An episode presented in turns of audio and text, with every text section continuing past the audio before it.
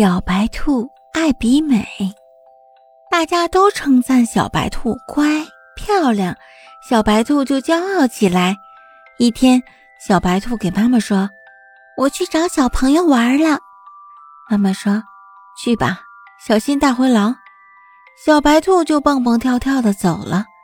小白兔找到啄木鸟说：“来来来，咱俩比一比，看谁尾巴短。”尾巴短，大灰狼抓不住。啄木鸟说：“我很忙，我要给树看病。”小白兔又碰到了小黄狗，小黄狗在给主人看门。小白兔说：“来来来，咱俩比一比，看谁耳朵长。”小黄狗说：“我在看门呢。”小白兔又往前走，看见了大黄牛。大黄牛说。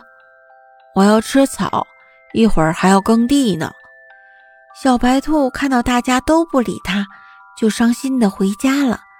回到家，妈妈问他：“你怎么又回来了？”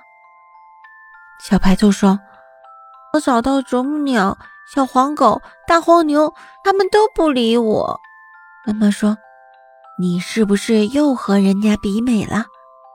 小白兔说：“是。”妈妈说。你这就不对了，美不美不在外表，要看能干多少事。每个人都有他的优点，你要学习人家的优点，这样你才能进步啊！小白兔听了妈妈的话，再也不骄傲了，更爱学习了。